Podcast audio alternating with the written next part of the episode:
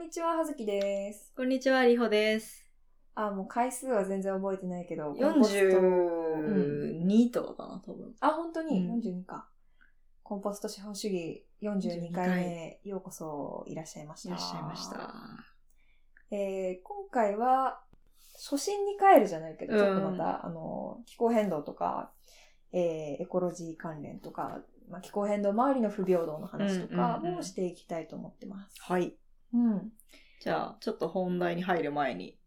お知らせをしますか。はい、お知らせしたいです。えっと、じゃあ私からいくと、えっと、私が編集と執筆と翻訳で関わらせていただいている、ヒューマライジンの、えっと、覚えてるリスナーさんもいるかと思うんですけど、何エピソードか前、まあ、結構前か。結構前。ね、ヒューマライジンのあの、レイポンがゲストで来てくれた回があるんですけど、その例のヒューマライジンの、えっと、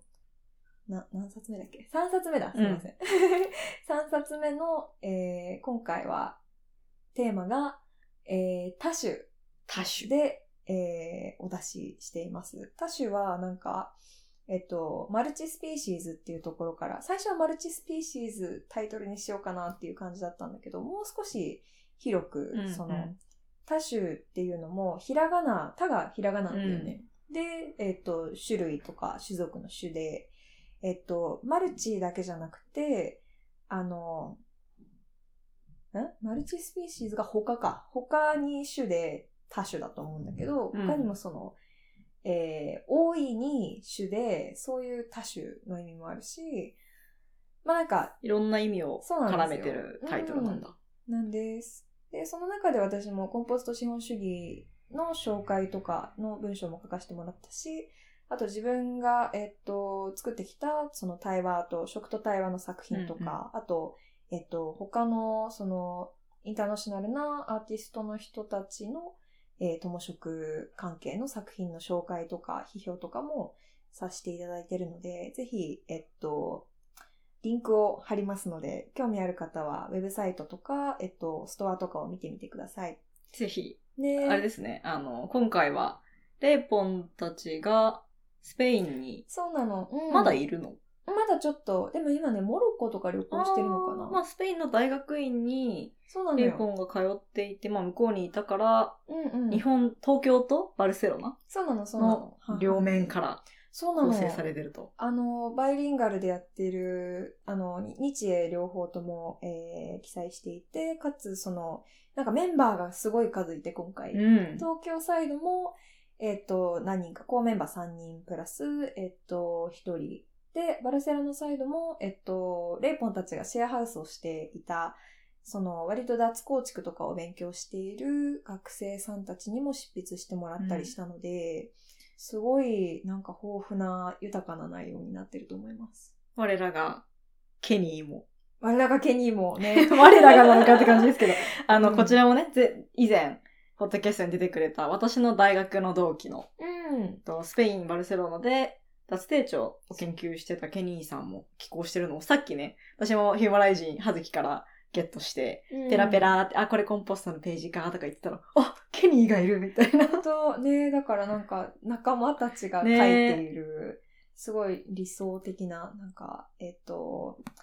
コミュニティって言ったら、あの、人じゃなくなっちゃうけど。コミュニティによる人人です、ね。そうだね、そうだね。うんちょっと私も読むのが楽しみですが、ぜひリスナーの方もチェックしてみてくださはい。もっと詳細とか知りたかったら、私に直接 DM とかしてくださっても大丈夫です。い。はい。逆で、にリホも？逆に私も、あの、同じくジンのお知らせなんですが、みんなすごいジン流行ってます。ジン流行ってるね。あのー、前回っていうか、ちょっと前にも、エピソードで地域についてうん。で話したんですけど、特定の地域に飛び込んで、で、その人が現地で感じたその感性みたいなものを共有するっていうことを、まあ大事にしてるジンうん。のエスノダイビングというのをやってるんですけれども、うん私。うんそのエスノダイビングの第2弾が、まあ、さ最近すり上がってきて昨日発送作業をしました。うん。素晴らしいです。で、エスノダイビング、去年スタートしたのかな？で、で、ボルワンからまあ1年半ぐらい結局多分かかって出来上がったんですけど、今回は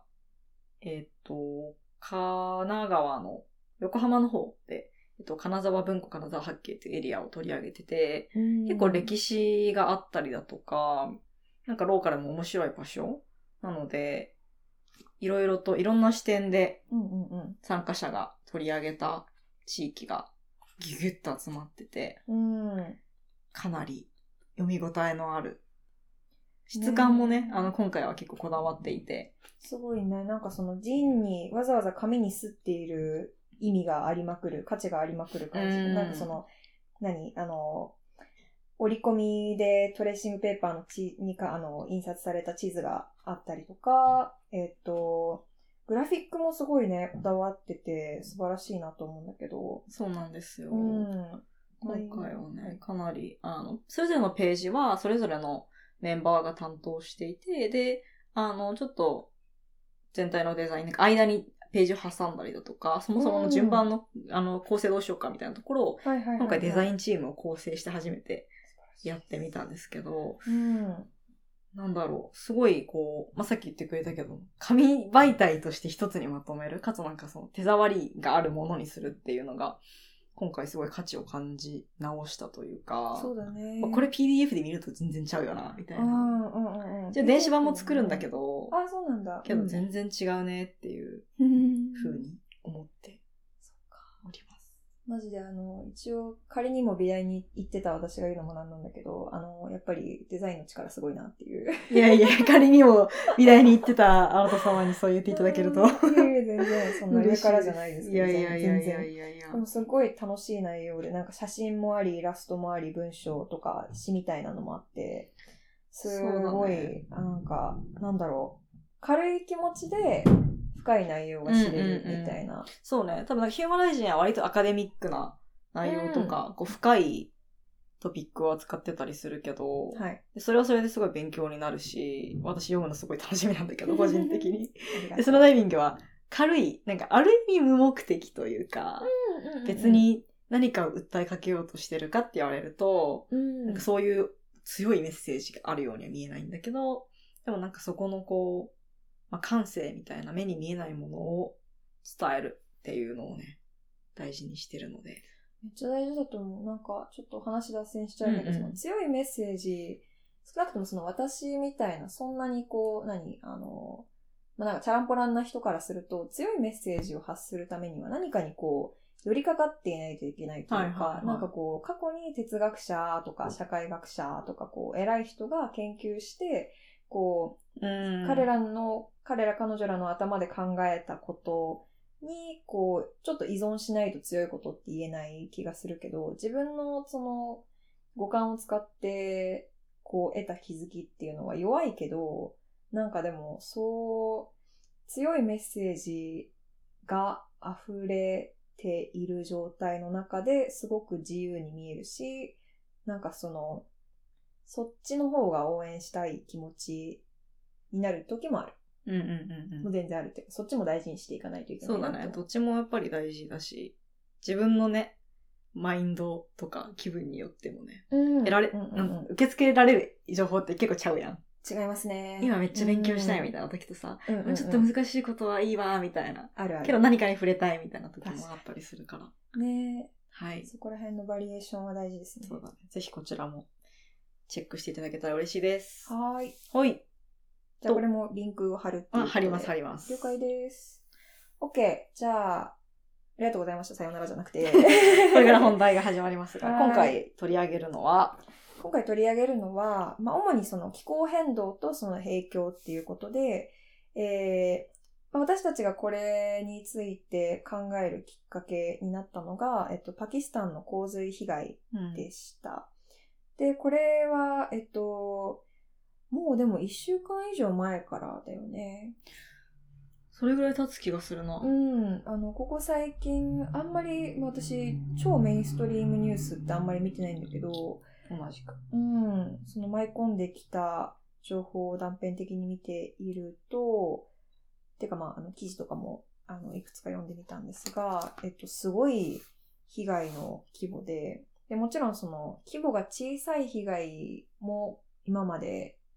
まあ、小さいって、あ、ごめん、ちょっとカットします。すごいカットします。えっと、OK。まあ、今までもね、結構その洪水だったりとか、あと、あの、猛暑うんの被害とかも、干ばつとか火事とか、いろいろ聞いていたけど、なんか一つの国に対してこんなスケールで、こう気候変動の影響としての被害が、うんえー見られたのはかなり稀有な例なんじゃないかなと思って、えー取り上げます。で、あんまり詳しく知らないよっていう人のために、いくつかその結構ショッキングだったデータがあるんですけど、共有すると、まず、えっと、パキスタンの国土の3分の1がこう水没しているんですよね。3分の1ってすごいよね。日本の面積より全然広い範囲なんだよね。そうか。何個分だったかな、日本？日本何個分かの面積が、えっと、洪水とか、まあ、大雨によって水没し,、ま、してしまっていると。で、えっと、パキスタンの人たちの、えー330万人がこれによって影響を受けています。影響っていうのは、その、うん。あ、死者以外の、例えば自分の家がとか職場がとか地域が、えっと、被害を受けているっていうような、すごい人数だよね。その、えっと、それとは別で、死者数が今1300人。で。そのうち3分の1が子供っていうふうに言われていて。これは結構ね、やっぱり弱い存在が被害を受けているっていうのがわかると思うんだけど、でこれなんでこんなに大雨が降ったかっていうと、えっと、その、今までの400%の雨量、ん？雨量が400%増加しちゃったらしいのね、今年。わお。400%って。想像できないよほんね。とね、いや、100%でも、100%でいいよみたいな感じなんだけど。で、まあ、これの理由っていうのがいくつかあるんだけど、まあ、えっと、一番シンプルに言うと、まあ、今年はそのヒートウェーブ、もうすごく暑いねうん夏があって、で、それがこう、モンスーン、あの、なんていうの季節風か。そうだね。モンスーン時期か。モンスーン時期の雨量が、まあ、それで増えている。で、えっと普段から寒気雨季みたいなのは、そうだね。ある、ある程度あるけど、うんうんうんそれがこう、なんていうのエクストリームに極度に。降りすぎてしまってるんだ。うん、そうだと思います。で、えっと、まあ、ちょっと地理的な話、うんまあ、これからその、まあ、その被害、あ被害額はちょっとあれなんだけど、まあ、支援の話とか、いかにこれがその、まあ、不平等でうんっていうのは話すんだけど、まあ、地理的な理由として、えっと、パキスタンって、北の方が、えっと、氷がたくさんあるような山というか寒い地域あで、ーはいはい。っていうのがあって、あの、北極、南極の次に3つ、三つ目の極って言われてて、そうなんだ3つ目のポールって言われてるんだけど。それぐらい氷がたくさんあって、つまりそれが溶けると、あの、こう、池がたくさんできて、こう、半、薄い氷が張ってるような、こう、ちょっと、はいはい。あ、の、ガチガチの氷じゃなくて、溶け気味のこう、うんうん池みたいのができて、それが、えっと、あ、ごめん、溶け気味のこ、あの、ごめん、ちょっともう一回、もう一回。もう一回言う。えっと、まあその、え湖みたいなー、。そうなの。えっとね、33個ぐらい池が、結構ある。るんだね。そう、池がたくさん、はいはいはい。あの、池がたくさんできました。うんで、それが、あの、雨量が増えると、こういつでも、あの、バーストするって記事には書いてあったけど、こう氾濫してしまうような池がたくさんあるらしいんですよ。なるほどね。それもあるし、で、あと、もう一つ厄介なのが、そのパキスタンって二つの天候システム？まあ、システムっていうと人口みたいな感じだけど、気候が二つあるような地域で、で一つが干ばつをもたらすような高温。を持ってくるような気候で、で、もう一つがモンスーン。その、えっ、と、雨がたくさん降るような、干ばつと、あの、雨季みたいなのが同居している地域らしくて、だからこれが、その、片方がエクストリームになると、もう片方にも影響があるみたいな。高温で干ばつが起こって、へで、モンスーンが重たくなるみたいなほど。ことらしいんですね。じゃあ、うんそれで熱波があってすごい暑かったから、今回、モンスーンが重たくなって400%雨量が増加したっていうことらしいですね。で、しかもあの、やっぱり、えっと、雨量が、日本でもそうだと思うんだけど、雨がたくさん降るときに一番危ないのって、こう、川のほとりだったりするじゃない？うん。川の近くに住んでる人は、こう、避難してくださいとかあると思うんだけど、えっと、パキスタンではその、インダス川とはいはいいう。川が流れていまして、聞いたことありますね、地理の授業で。ね、なんかとても古い歴史のある、古い古い川だと思うんですが、そのほとりに大半の国民が暮らしてるらしくて、で、まあさっき言ったようにその温暖化で、えー、氷というか、まあ水がこううん蒸発します。で、えっと、すごい、あの、基礎的な、えっと、科学うん。科学で合ってるかな なんだけど、暖かい空気ってより多くの水分をこう含めるはいはい。じゃない？飽和量が高くなるから。うんで、そうすると、あの、空気中にたくさん水分があって、それで、こう、それが降ると雨の量も増える、みたいなことで、えー、温暖化、気候変動、ん？違うね。温暖化によって、こういう形で気候変動が起こっているうん。っていうことですね。なるほど。で、まあ、きっとあれだよね、その子供の被害が多いみたいなのも、うんやっぱそういう、こう、川が氾濫しましたってなった時に逃げられないとか、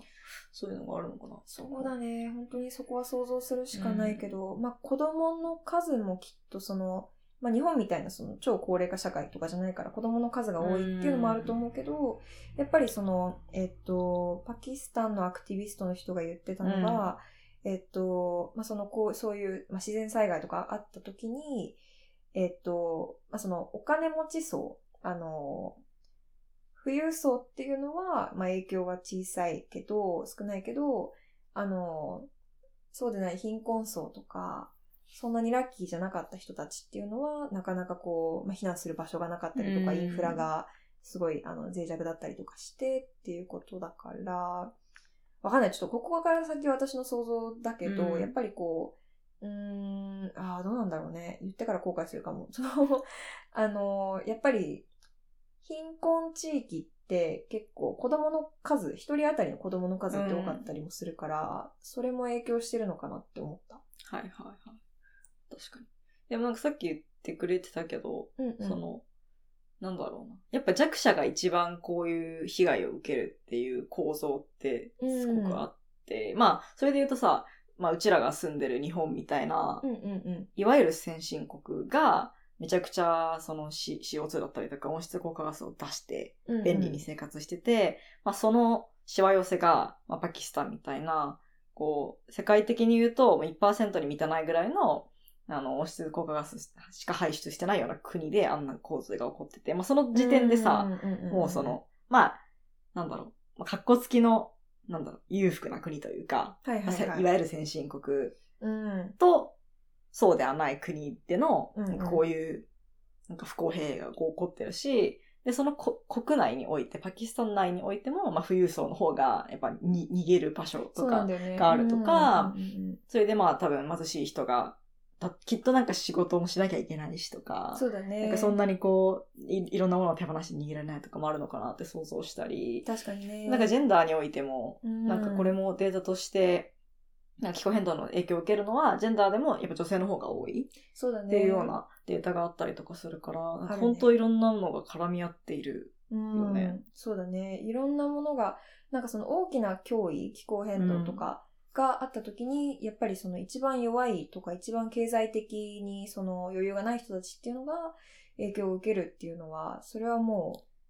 明白なことそうではあるなんだよね。なんか、まあ気候変動みんなに影響するんだよっていうのも、ね、コロナと同じだよね。そうそうそうそう。間違いではないんだけど、うんまあそのみんなの中でのうんレベル感がだいぶ差があるっていう。そうそうそうそうそう。解像度高めていくと、それはまあ弱、ね、コロナだってその、うんあの、お金に余裕がないから、コロナでも外に出て行って働かなきゃいけない人とか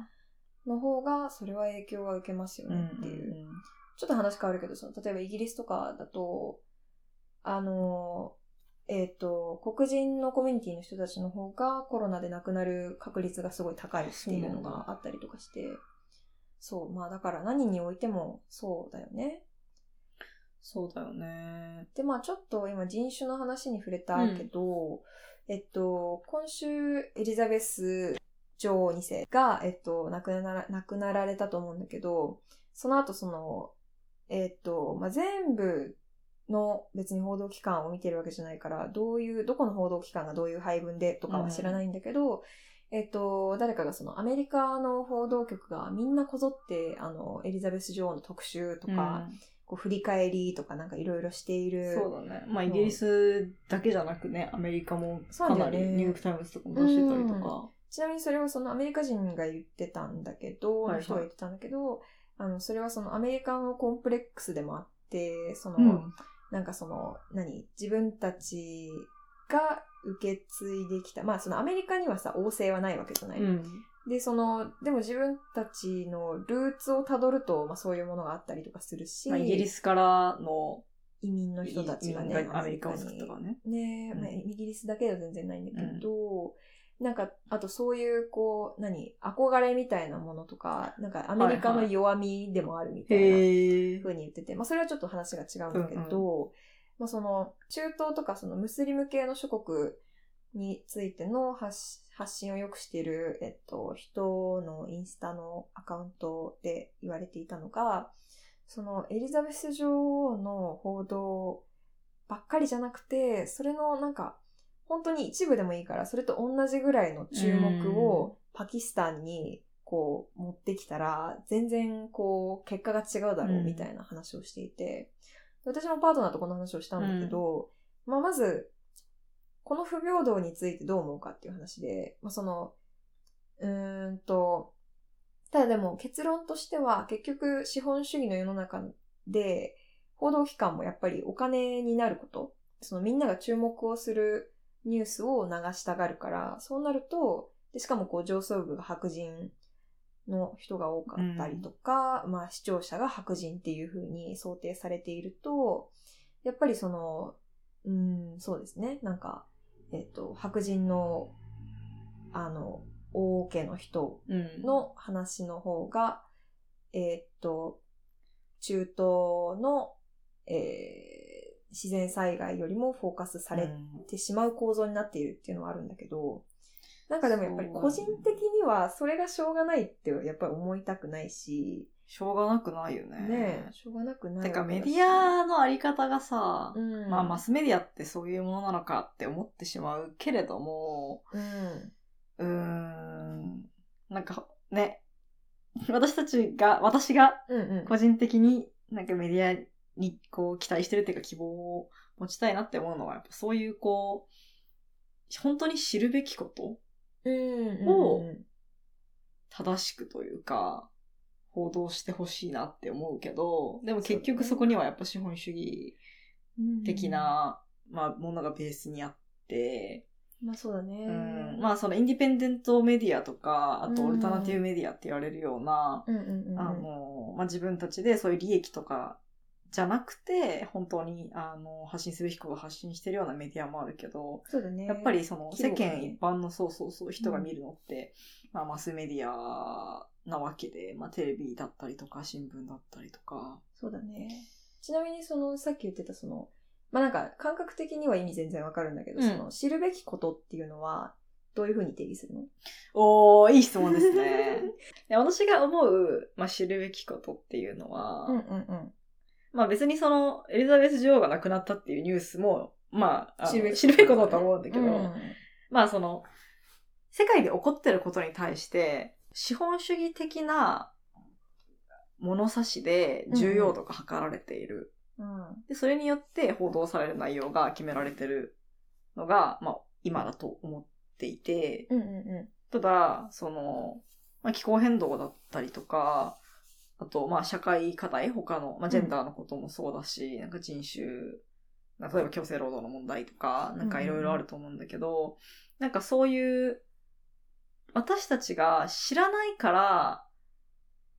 悪に加担してしまってるものってめちゃくちゃあると思ってて。ん。うん、確かに。例えばまあ、うん、まあ、わかりやすい例で言うとさ、ファストファッションとかって、うんうん裏、でそういうこう過酷な労労働環境で働かされてる人がいるとか知らなかったりとか、うんうんうんその、服を生産するのにめちゃめちゃ水とかうん使われてるってことを知らずに、なんか安くて可愛いから買ってるみたいな人って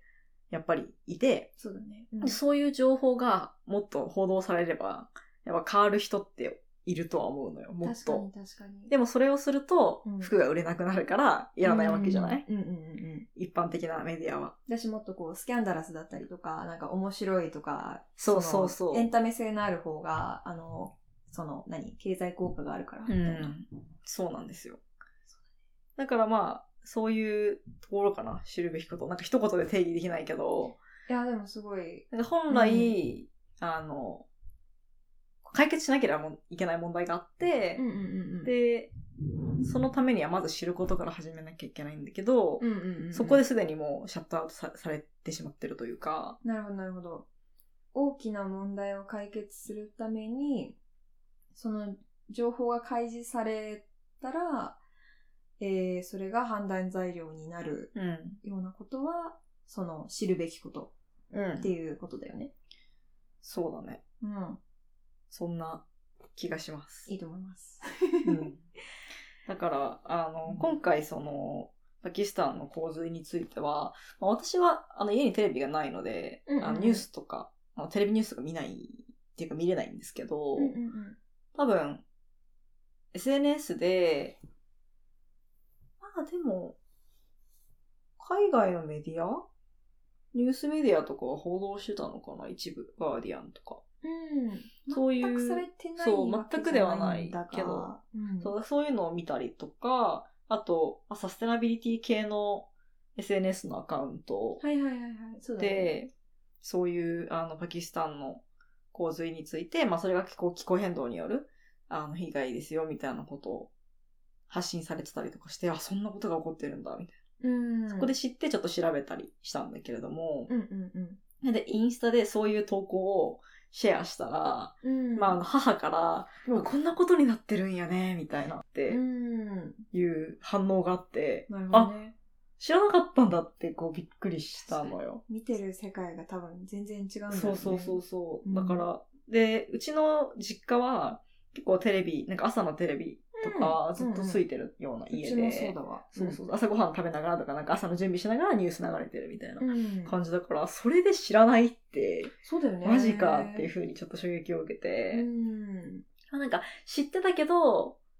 あの、しなんだろう、詳細知らなかったとか、だったらわかるけど、まあちょっとそこ詳しく聞いてないんで、もしかしたらこう、まあニュースでちょっと聞いてたとかあるかもしれないんだけど、ただなんかそれがいかにその気候変動の影響かみたいなことって、あの、今回のパキスタンの件に限らず、例えば日本でも、今年はもう猛暑で、うんどこどこで40何度を記録しました、みたいな。なんかこう大雨とか。そうそうそうそうなんかこんなことが起こってます、熱中症対策に気をつけましょうとか言うけど、はいはいはい。なんで今そんなことになってるのか？なんかその裏にある気候変動については全然メディアで触れられなくて、そうだね。いやなんか暑いねとか言ってネタにしてる場合じゃなくて、ななんかその問題の根源に対して、なんかみんな行動しなきゃいけないはずなのに、そうだね。なんかそこに対してめちゃくちゃ、悶々としている。そうだな。なんでメディアは、こう、紐づけて根本解決の道を示さないと思う？いやー、やっぱ企業とか、うん。利権がいろいろ絡んでんじゃないかなとは思うけどね。それは絶対あるだろうね。うん。だってそれで、いや、これは気候変動の影響なので、みたいな話をしたとして、根本解決って確かに話が大きいし、うん。難しくて込み入ってるからそんなに一瞬で伝えられないし、その、何？人によって結構結論とかも、まあもちろん気候変動に関してはまあ自明だからあれなんだけど、難しいことではあるとは思うんだよね。だし、なんか確かに気候変動の話だけじゃなくて、例えばそのじゃあ、あの、なんだろう、じゃあ、痴漢の話とか、その、なんだろう、えーっと、まあ、悲惨な殺人事件とか、誘拐とか、そういうのは聞くけど、じゃあどうして、そういう事件が起きているのか、なんで犯人は男性が多いのかとか。いや、そうだよね。そこも全然報道しないよね。そう、やっぱりだから、なんか、何かしらが、なんかこう、全部繋がってんのかなみたいな、その、うん。根本に、その背景にある、なんか、じゃあ男性が感じている抑圧とか、経済的な、えっと、今の、まあ、経済の、その、何、え、低迷とか、うん。その、労働とか、その仕事の状況とか環境とか、ね、なんかいろいろあるんだけど、なんか、なんかそういうのは報道されないみたいな。いや、めちゃくちゃ思うわ。うん。なんかこう、まあね、そういう、何らかの、こう、事件があった時に、うん。まあ、その許されないことなんだけれども、その行われたこと自体は、うんうんやっぱなんでその犯人がその犯行に至ったかっていう背景には結構社会問題がはらんでることって多くあてうんそうそうそう。それこそなんかすごい貧しい家庭で育って助けてくれる人がいなかったとか、うんうんうん。なんかいろいろあるわけじゃない。だからそその、何かが、こう事件が起こった時に、その犯人をこう本当に悪者にして、なんだろう、まその、へあありえないというか、なんか信じられないうん。意味がわからんみたそいうな。そうそうそうそうっていうふう断絶しな、ちゃうのはね。そう断絶じゃなくて、うん。じゃあなんか今後、まあ、その犯人みたいな人を、まあ、生み出さないために、まあそれってその本本人にとってもさ、うん、やっぱそう、そうせざるを得なかったっていうのは、まあ、あのね、捉え方いろいろあるとは思うけど、うん。なんか他の道の可能性が残されてたのであればまた違ったのかなっていうのを考えると、ね。なんかじゃあ、その裏にあった社会問題を解決するためにはどうしたらいいんだろうね、みたいな話が、まあできると思ってて、で、なんかこう、うんまあちょっとこれはビッグトピックなので、ねああれなんですけど、自己責任論とかも出てきそうねそうそうそう。なんかテロとかもさ、テロリズムとかもさ、うんうんまあめちゃくちゃいろんな問題が絡んでるじゃない。がまあうん。ねそのテロリストは絶対悪みたいな風になるし、まあその行われる行為自体はうん。間違いなくそうなんだけど、その無差別にね、うん多くの人が亡くなってしまうっていう。ただなんかその裏にはいろいろ多分じ人種のさ、問題だったりとか宗教の問題だったりとか、あとそのね、あの、アメリカ関係のテロで言うと、その、あアメリカのその中、アメリカと中東の対立みたいなことで言うと、なんかそもそもアメリカがこう攻め込んだ、うん。攻め込んだ後に、その、なんだっけ、この間のその憲法の話でもあったけど、戦争で勝つことよりも、その後の、その敗戦国の、その秩序を維持するというか、はいはいはい。その敗戦国がちゃんと自立できるようにする。国民がちゃんと、うんあの幸せにこう暮らせるような、その平和を維持することの方がずっと大変みたいな、うんうんうん。あの、コートがあったと思うんだけど、本当にそうだよね。なんかその、うん。テロの話もしたいですね。そうなんだよね。なんか、あのー、打足だけど、日本でもさ、結構駅とかにさ、テロを許さないみたいなポスター貼られてるやん。ありますね。ドローンとかと並んで。そう。であれを毎回見て思うのが、まあ、許さないのはわかるんですけど、うんうんうんただ、なんか、その、テロが起こってしまうような、社会を許さ社ない。会を許さないじゃないのって、もうカッコでこう付け足したいみたいな、毎回思っていて、テロが絶対悪で、それを許さないっていうより、うん。それを生み出してしまうような、なんかこう格差だったりとか、ね。こう歪んでしまう社会構造の方に目を向けないと、なんか根本的な問題解決してませんけど、みたいな。本当だよね。そういうことがもうなんか、多すぎてぱいあります。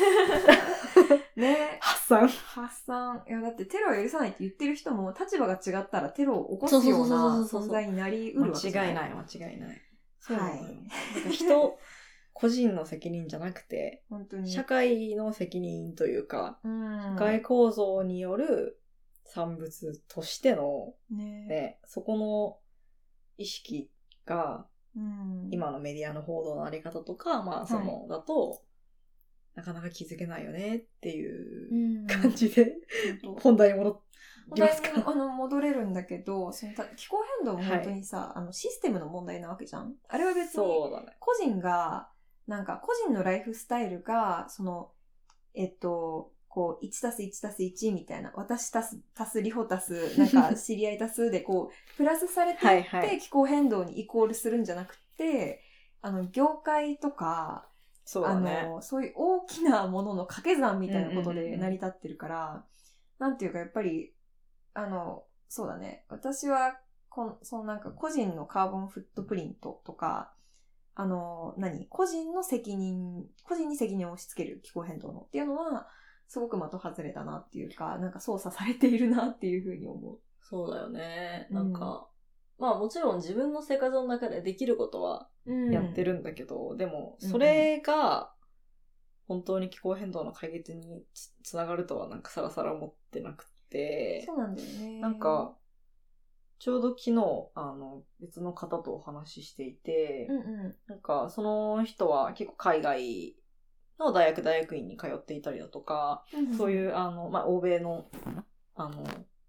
なんだろう、気候変動に対するアクティビズムとか、まあ、うんアカデミー、あの中での議論にも、こう、詳しい方だったんだけど、やっぱり日本でそういう話をすると、すごいあの生活者起点というか、じゃあその生活の中で、例えばゼロウェイストとか、はいはいはいはい、ビーガニズムとか何ができるんだろうみたいな話が、こう、提言として出てきがち。で、うんでも、やっぱりその欧米だと、もっとこう、うん。例えばビジネスのあり方だったりとか、はいはいはいはい、なんかこう、もっと大きいシステムの方を変えていこうみたいな話が出てきていて、なんかそれってやっぱ純粋に、うん、その情報が偏ってる？ととか、なんかこう、政府もさ、節電してくださいとかさ、はいはいはい。なんかエシカル消費を心がけましょうみたいな、この話前前もしましたけど、そうだね。なんか政府がそういう風に発信していて、まあ、メディアもそういうことを発信していて、で、なんか、すごい生活者に、こう、まあ、責任を押し付けるというか、あなたたちうん、次第ですよみたいな感じを出してると思うんだけど、今すごいいや面白いなって思って聞いてたんだけど、その理由ってなんか、いくつか思い浮かぶんだけど、リオは何だと思う。その欧米と日本でのシステム思考と、なんか、そうじゃな。い。なんか、レイポンもね、似たことをヒューマンライジンに言っていて、なんかその、彼女が、えっ、と、スペインで勉強していたところは、まあ、デザイン関係の、えっと学校だったんだけど、すごいこう、システム思考がベースに置かれていて、で、ごめん、多少の、あ多少私のその、まあ、大雑把にくくっていいるというか、うん。まあちょっと、えっと、若干間違ってるところもあるかもしれないんだけど、レイポン的にはもっと個人の身体を使って、こう、まあそれがかなり彼女のフィロソフィーっていうのもあるんだけど、こうなんかコミュニティの中でこうコンポスト作ったりとか、そういう結構一、あのー市民として動くことを重視していて、なかなかその、あのーなんかなんだろうね、システムで考えなきゃシステムでみたいな言われるのがちょっとあれと思ったみたいな。うん。他のやり方もあるんじゃないみたいな。そうだね、そうだね。そこも、なんかだから、両方すごく大事なのはわかるんだけど、うんなんでその違いが生まれたんだろうなって思ってて、なんかでも確かにさ、ごめん、あの、話、質問しといて答えるってクズだと思うんだけど。いやいやいや、まずは、あなたの持論から、みたいなね。まあなんかその、例えばイギリスとかも、なんか数、なんか10、20年前ぐらいは、温暖化が起こっています。みんな節電しましょうみたいな。使ってない時は部屋の電気消しましょうみたいな、そういう感じだったんだよね。あー、じゃあその、うん。時代の流れが、日本はまだそこに到達してないって感じそうかもしれない。なんか、でその可能性はある。なんかじゃあ、その、ヨーロッパとかはいつそれが変わったのかなとか思ったんだけど、なんかその、ちょっとでも、ブレグジットとかトランプの大統領就任とかもあったのかなみたいな。い。や、まあかなり個人的な、あの、ゲスに近い、うんあの、憶測なんだけど、なんかこう、システムの明らかなこう、欠陥というか、なんかすごい大きなレベルで間違ってるんじゃないかみたいな、こうちょっと絶望とか、なんかすごいヒヤリとするみたいな、えっと、タイミングが、まあ、特に政治面であって、うん。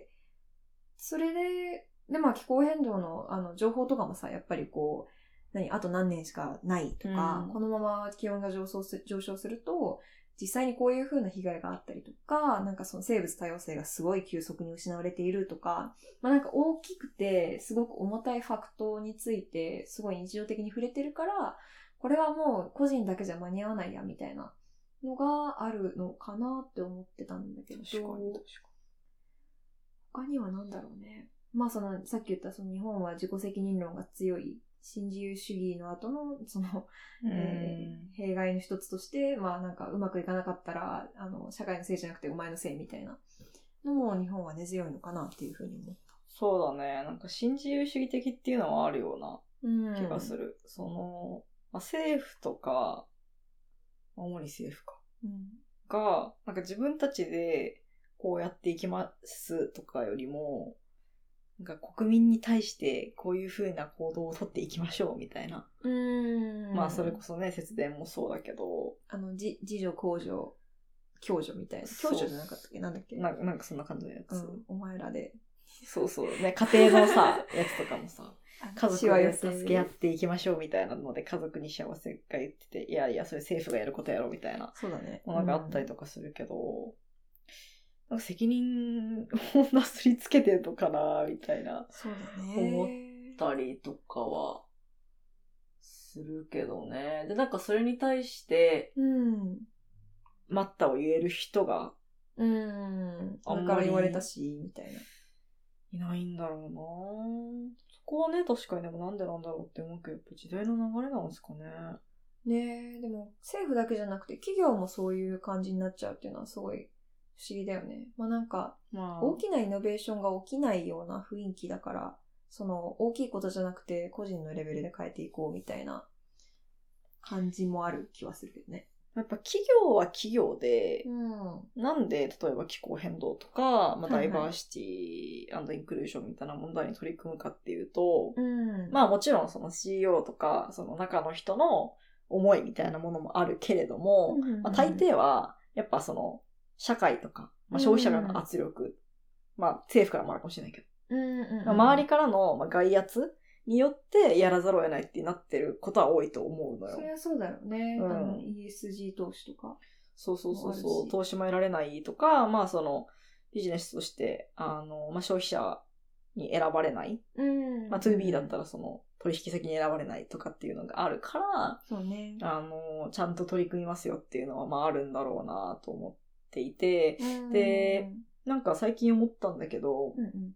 日本だと、なんだろう、逆に政治的なはステートメントとかを企業が出すと、まあうん、その政治的ってほどじゃなくても、まあ、例えば同性婚にうちは、あの、賛成しますだったりとか、そこのなんか法制度が進むように訴えかけますみたいなことだったりとか、まあ、ラッシュがやってるよね。そうそうそうそう。ラッシュは出してるけど、まあ、イギリスの企業じゃん、もともとは。そうだね。うんだから日本企業でやってるとこ超少ないなって思っていて、で、そういうことやると、だねうなん、か、逆に、なんだろう。例えばそこの取引先の別の企業とか、がえうちもそれと一緒だと思われるとちょっとめんどくさいんでやめてくださいみたいなことが多分あると思っていて、はいはいはいはい。で、なんか、消費者は消費者で、もうそこもちょっと思考停止してるなとは思うんだけど、いんやなんか普通にこの商品好きで買ったのにそういう系かよみたいな。なんか芸能人とかもあるやん。そうだね。芸能人がさ発信してお前は歌歌ってるそうそうそう、発信したらなんか、え、そういうタイプだったんだ、てんてんてん、ファンだったのに、みたいな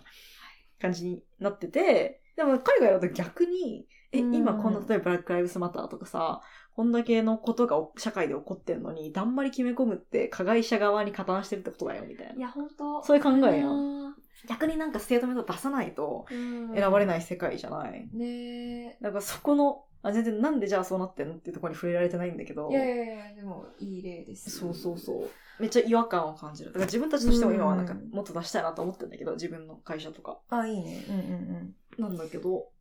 うん。まあ、その、社会の急速な変化にまだ日本は乗れてないんじゃないかな。うん、そんな気がするよね。ねえ全然イギリスとかだってさ、うん昔は、今はラッシュみたいなそういう同性はいはい婚のステートメントを出してるような企業とかがあるけど、ね、なんか私がちっちゃい頃ってやっぱり、あの、ゲイとかってすごい普通に、そのネガティブな、その、ああ、そうなんだ。な、なじるじゃないけど、そういう、あの、ディスる言葉だったりとかしたし、普通にみんな使ってたし、っん。ていうような。はい、あの、あれだよね。その、冗談として、いや、なんかそれゲイっぽいからやめろよみたいなことそうをだね。そううん言う言ってしまっていた時代というか。そうそうそうそう。で今はそれは本当に全然クールじゃないし、うんお前、ボコボコにされるぞみたいなそういう、うんじあの、そういう空気に変わってきているんだけど、やっぱり、うん。やっぱ、なんだろうね。えでもなんか、えうん今話して思ったけど、うんそういうふうなことを考えると、やっぱり最初はこう、市民のうん意識変革もある程度必要なのかなって思っまあ確かにな。なんか、やっぱさ、さっき言ってくれたけどさ、多分、まあ、スペインだったりとかイギリスだったり、欧米は、すでにその、市民の変革みたいなのが起きてる、そのフェーズをうん経ったから、だから、その、それを訴える。る人が増えて、システムを変えざるを得なくなってるっていうか、そっちに要求されてる。なるほどだからなんね。か日本だとそもそもまだ、なんか問題に気づけてない人が多かったり。市民の変革レベルがまだ起こってそうそうそうそう。ってなると、そっちも大事なのかも。そうだね。まあ確かにそのタッチポイントとして、私もリホもその食がすごい大事、有効っていうのを言ってきたのは、やっぱり食っていうのが、なんかエコシステムのいろんなところにつながっているから、えっと、まあ、自然環境と自分のつながりとかを感じられるため、あ感じられるツール、まあうんツールって言っちゃうとちょっとなんか、あの、血も涙もない感じだけど、ツールとしての食みたいなことはいはいに注目してきたのは、やっぱりその、えっ、と、一人一人の市民が実感を伴わないとアクションにはつながらないっていうのは結構ある。うん。だからいきなり、その何、気候変動の話聞いて、あ、システム変、変更、変、変システム変化？システムチェンジ？みたいな。が大事だみたいな訴えるのも、まあ、ちょっとあんまり自然の流れじゃないのかもしれないけど、そうだね。なんかやっぱりその、人は理性だけでは動かないから、やっぱり、そういう。納得感みたいなね。ええ納得感納得感危機感感情みたいなところがあって、でやっぱりじゃあ、なんだろうね、その、えっ、と、じゃあ例えば、えっ、と、鶏卵場とかでの鶏の扱われ方が、の、なんかまあひどい映像とかを見て、で、やっぱりそし、いきなりその、システム変えろじゃなくて、わ、卵変えないわとか、鶏肉うん。とか、やめ、あもう食べられないわみたいな、うん。なるから、やっぱりそういう、なんだろうね、やっぱ実感とか感情を通過してから、こう、大きな変革を求めるうんような理性的なマインドになるのかなっていうふうに思うね。おっしゃる通りですね。お おっしゃる通りですね、スタンプもらった。おっしゃる通りですね。ポフポフ。ン今なんか、あの、SDGs とかエシカルみたいな言葉もさ、メメディアですごく使われてるようになってて、まあ注目されること自体は、うんうんうん、まあそれをきっかけに知る人もいるだろうから、うんうんうん、あの、一概に悪いとは思ってないっていうか、むしろいい、あの、インパクトをもたらすこともあるんやけど、うん、ただやっぱり、あの、まあ、私も仕事柄社会課題に興味ありますみたいな人と話すことは多くて、まあ、会社しかり、あの、学生しかり。うんうんうんで、なんか、なんでそういうことに取り組みたいんですか？みたいなことを聞いたときに、実体験？なんか原体験を伴ってる人と、はいはいはい、なんかこう、まあ、社会的に今大事とされてるんで、みたいな人とは、まあ、全然解像度が違うのよ。いや、面白いね、それで。それをすごく感じていて、確かに。で、やっぱりその、あの、思いとか行動力がすごいなって思う。なんていうの？まあ、行動力がすごく素晴らしいなって思う人は、思いがちゃんとあって、で、その思いは、そういう実体験だったりとか、うん。こう、自分の中でちゃんとなんか、腑に落ちてるっていうか、なんか、そうだよね。こう、あ、気候変動やばいんだ、みたいなことだったりとか、うん。え、なんでこんな不当に人種で差別されることがあるんだ、おかしいだろ、みたいなこととか、なんか、ちゃんと自分の中で腹落ちして変えなきゃって思ってやってる人。そうだね。で、なんかそうじゃない人っていうのは、うんまあ今その、まあ例えば企業だったら、まあ今世間的に SDGs をね、やってないと企業としてあれなんで、みたいなうんことだったりとか、なんか、まあ個人でも、あの、そこまで、あの、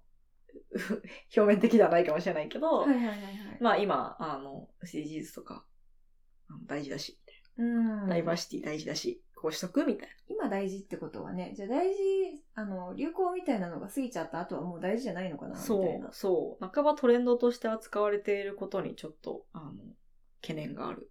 まあなんかその、私もその懸念は共有するけど、同時になんかその SDGs とかサステナビリティだけでは、えっ、と、本当には変えられない部分もたくさんあるから、うんなんかその SDGs サステナビリティを、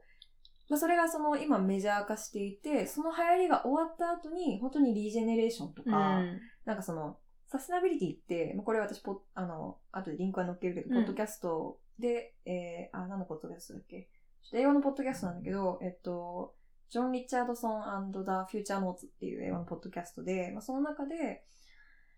うわぁ、ポッドキャストの名前思い出してたらなんか内容忘れちゃった。あ、そう、えっと、シティズンシップっていう本を確か、シティズンズだったかな？ごめんなさい。うんシティズンズっていう本を出してる人が言ってたのが、その、サステナビリティの何が、その、まあ、クソかって、サステナビリティって、そのなんか、いかに、あの、これ以上、あの、いかに環境をマシにできるかみたいな。どうやっうんてそのマイナスを働かないかみたいな。そうだね。まあ、サステインって維持するだからね。そうそうそうそう持続可能って言うけど、うん。なんか、あ、ポジティブに聞こえないよね、サステイナブルってさ、よくよく考えたら。なんだよ。だってさ今の状況別に良くないじゃん。よくないが、これ維持しても、うん。良くないものが続くから。ね、あの、温暖化で言うと1.5度、2度みたいな、うん いっちゃうじゃん、みたいな。じゃなくて、本当にその、マイナスを、マイナスなことをしないんじゃなくて、プラスなことを積極的にする仲間たちと、みたいな、そういう。ねまあ、まさにリジェネレーション的な考え方だよね。ねえそうなんだよね。まあだからその、今はサステナビリティ、SDGs が大事って言われてるからやってるっていうところから、まあそれが流行りが過ぎて、もっと本質的なことに行くならいいけど、なんか、そうなんよ、ね。行かない気もするから、そうそうそうそうそう。ね、ロハスみたいな感じになっちゃわないといいなっていうのはあるねし、うん、そうね、パキスタンとか気候変動の話に戻すとしたら、なんか、サステナブルとかさ、うん、なんだろう、例えばその、ゴミが出なくてサステナブルですとか、うん、プラじゃなくて紙を使ってサステナブルですとか言ってるけど、うん、それだけじゃ、まあ、パキスタンに起こってるような災害、まあ、気候変動による被害って絶対防げないじゃない？そうだね。うん。なのに、なんか、やってる風みたいな。あまさになんか、あの、免罪符だと思うんだけど、そうだね。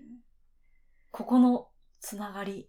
見えてるみたいうん。なのは、やっぱ改めてああいう、あの、ニュースを見ると思うよね。まあ自分自身もついついその普段忘れてしまってたりもするから、やっぱり自分は日本っていう、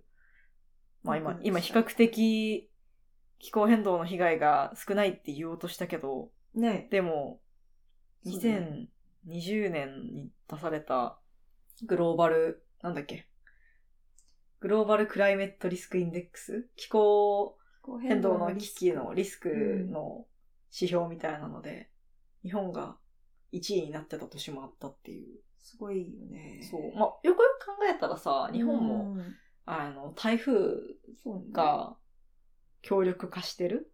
それも、あの、はずきがさっき言ってた、でも気温が高くなって、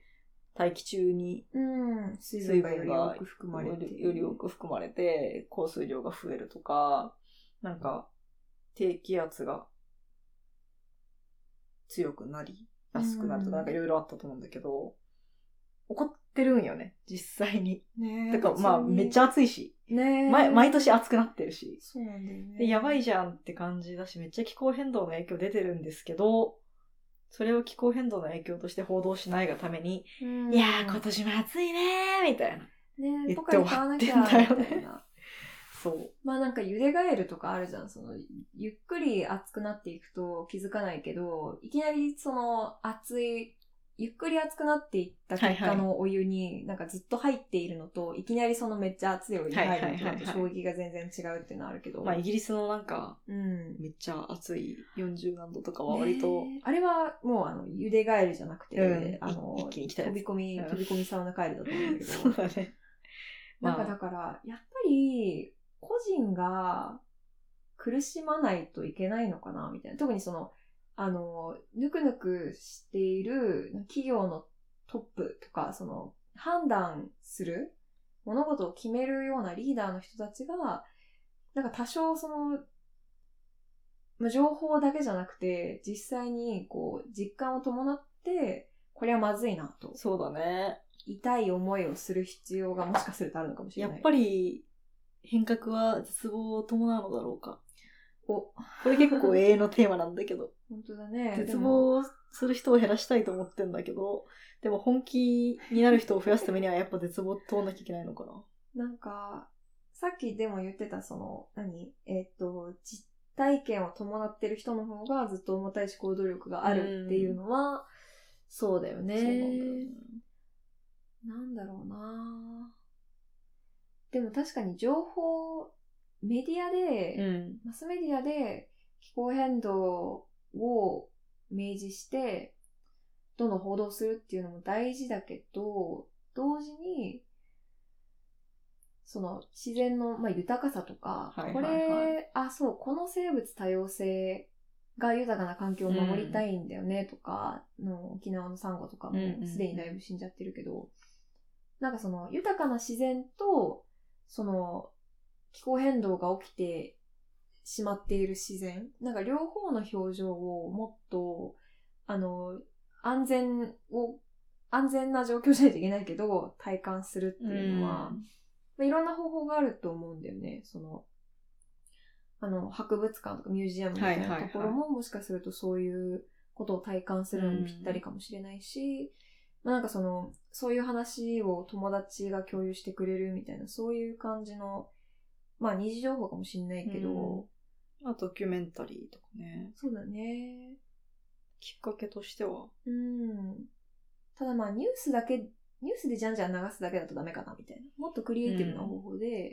いや、そこで、アートとかね。そうだね。うんクリエイティビティの力がうん発揮されるよね、きっと。あそうだとの、思うよ。なんていうの？データ的な、うんうん。そうニュースで報道してほしいような情報もあるけど、データだけだと、うんそれがこう刺さる人と刺さらない人が絶対いるし、うんうんうんうん。そこにこう、アートとか、クリエイティブの力で、なんだろう、興味を持たせるとか、そうね。まあ、こう、感性にぶっ刺していくみたい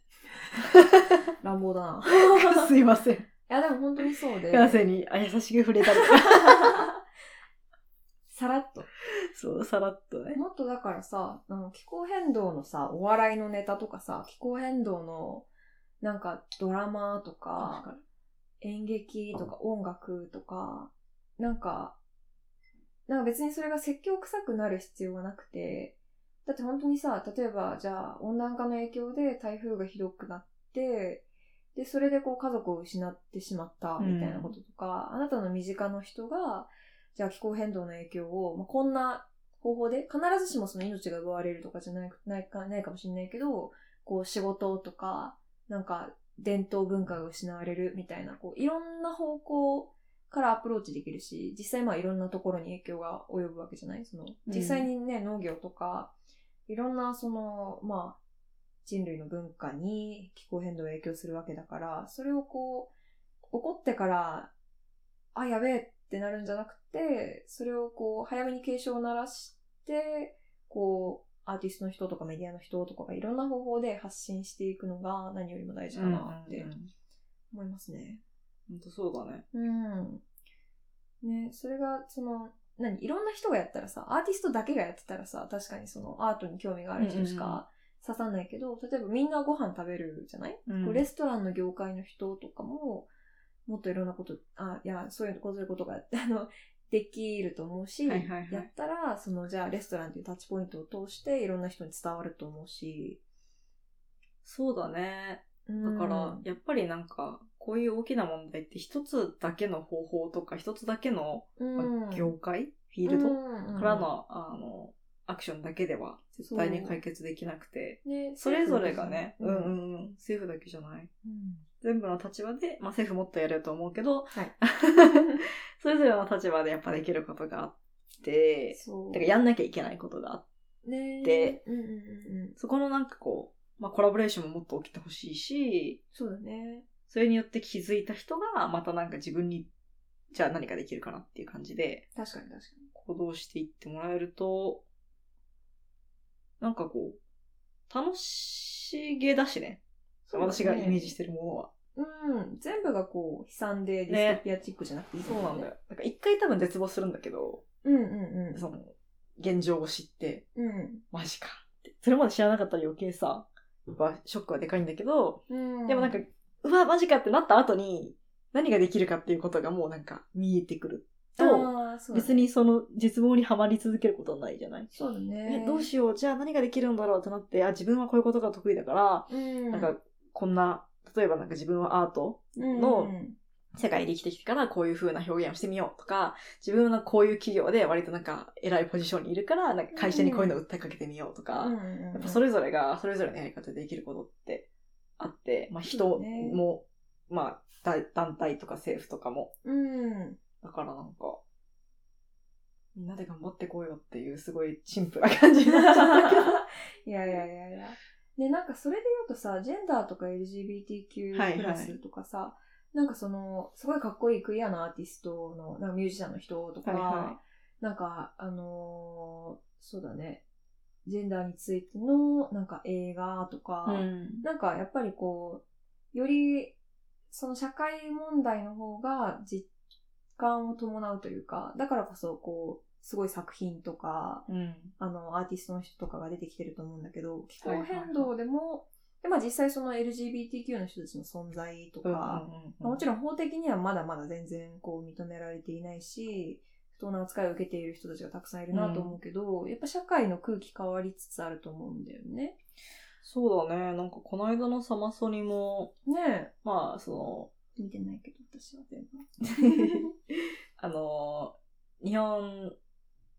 ロンドン生まれ育ちの日本。リナ沢山。出日本人なのまあ、ジャパニーズ系でロンドンで生まれ育ったリナ沢山が、まあ、本人がバイセクシャルで、で、その同性婚に対する、あの、話を、サマソニのステージでうん。してたりだとか、そうだね。あとイタリアのマネスキンっていうバンドが、うん。あの、一人女性のメンバーがいるんだけど、あのニップレス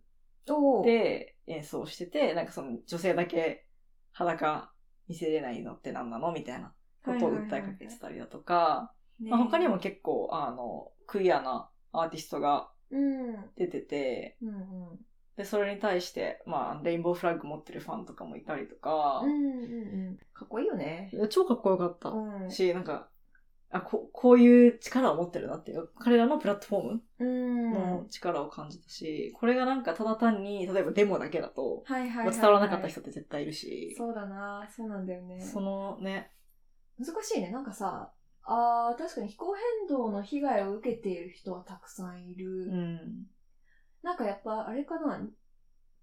体、人間の身体の中の自然みたいな要素に着目したら結構かっこいいものできるのかもね。なんかそのうん。LGBTQ とか今その話してくれたうん。こう例とかを、じゃあ気候変動とか、そうだね。生物多様性の保全みたいな、そういうことに置き換えるとどういうのが可能なのだだろうなとか思うけど、確かまあ、いろんなことはできるとは思う。んだが、その、なんか、なんだろうね、アイデンティティにはなかなか、あ、どうなんだろう、ならないのかな、なるのかな。気候変動の影響を受けていることが、アイデンティティになったりするのかもしれないしに。、ああ、そうだね。自分の中の野生とか自然とかみたいなものもあるだろうから、はいはい。なんか、自然とのつながりを感じるとっていうのはあるのかもね。そうだね。まあ、それこそ、あのーぜ前に出ていただいたゆうとさん、はいはいはいヨガ講師のゆうとさんとかは、多分、ヨガを通じて、うんそういったこう、つながりを感じてるとかもあるだろうし。ねえ。それってすごく、なんか、なんだろうね。音楽とかは、ま、うん音楽とかとはまた違うけど、やっぱりすごいかっこいいなと思うし、ね。なんか全部がその、何？あの、静かな、こう、ヨガ的な、こう、あの、ジャンルというかアウトプットじゃなくて、すっごい騒がしいようなものもあっていいと思うし、ねなんかね、そういう、すごい面白いね、これ。なんか、なんかやりたくなってくるね。なります、なります。リスナーさんもなんかやりたくありません？なんかやりたくありません？ワクワク。ね。今一番いい時だからそろそろ終えますか？えっと、締めますか？そうだね、締めましょうか。まあ、今回は、うん。まあパキスタンで起こっている大洪水のをきっかけに、うん気候変動による自然災害っていうところを取り上げようっていう感じでエピソードをやってみたんですが、話してるうちにだんだん、その、原因について、今なんでこうなってるのかとか、なんでいい方向に行かないのかとか、何をしたらもうちょい良くなるのかみたいな話に発展していきましたね。ですね。うん。なんか久々にがっつり気候変動系の話をしてうん。熱くなりました。なんか、久しぶりにするとやっぱり、普段からちょっと思ってたこととかが、そうね。なんか実を結ぶ感じがして、とても、まあ、あの、今すぐアクションにつながったわけじゃないんだけど、面白かった。うん。時々こういう、なんだろう、バーって話すとか、改めて考える機会があると、うん。なんだろう、日常生活の中でもうんうんうんうん意。識が、なんだろう、研ぎ澄まされる。なんか私たちのミーティングみたいになってきた。本当だね。ね、いや皆さんのね、感想とかもお聞かせください。ぜひ聞かせてください。あ特に気になるのが最後、最後私がすごい考えてた、なんかその、えーっと、かっこいいクイアとか LGBTQ+, とかジェンダー関係の、こう、アーティストさんのアウトプットみたいなのがあるけど、アウトプットだけじゃなくても、アーティストさんのアイデンティティがあると思うんだけど、うそれをなんかじゃあ、気候変動の文脈で考えたら、どういう人とか作品とかがあるんだろうって、なんかアイディアというか、浮かんだ人がいたら教えてください。ぜひ聞かせてください。ね。OK。はい。じゃあ、今回もありがとうございました。ありがとうございました。バイバーイ。バイ。